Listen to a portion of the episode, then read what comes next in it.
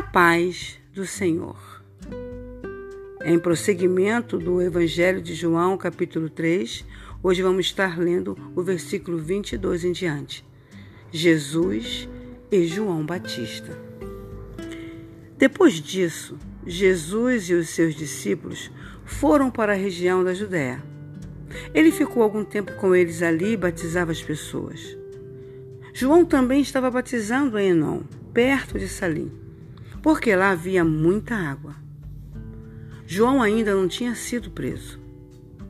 Alguns discípulos de João tiveram uma discussão com os judeus sobre a cerimônia de purificação. Eles foram dizer a João: Mestre, aquele homem que estava com o Senhor no outro lado do Rio Jordão está batizando as pessoas. O Senhor falou sobre ele, lembra? E todos estão indo atrás dele. João respondeu: Ninguém pode ter alguma coisa se ela não for dada por Deus. Vou repetir. E João respondeu: Ninguém pode ter alguma coisa se ela não for dada por Deus. Vocês são testemunhas de que eu disse: Eu não sou Messias, mas fui enviado adiante dele. Num casamento, o noivo é aquele a quem a noiva pertence. O amigo do noivo está ali e o escuta e se alegra quando ouve a voz dele. Assim também o que está acontecendo com Jesus me faz ficar completamente alegre. Ele tem de ficar cada vez mais importante e eu menos importante. Aquele que vem do céu. Aquele que vem de cima é o mais importante de todos.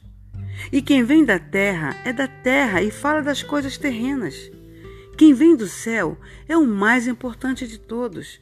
Ele fala daquilo que viu e ouviu, mas ninguém aceita a sua mensagem.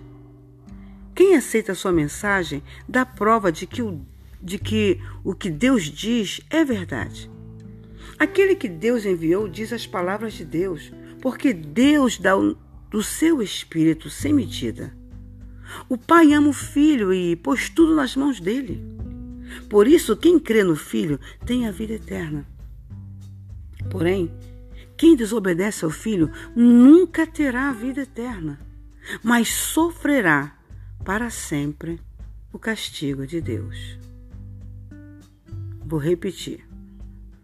Por isso, quem crer no Filho tem a vida eterna Porém, quem desobedece ao Filho nunca terá a vida eterna, mas sofrerá para sempre o castigo de Deus.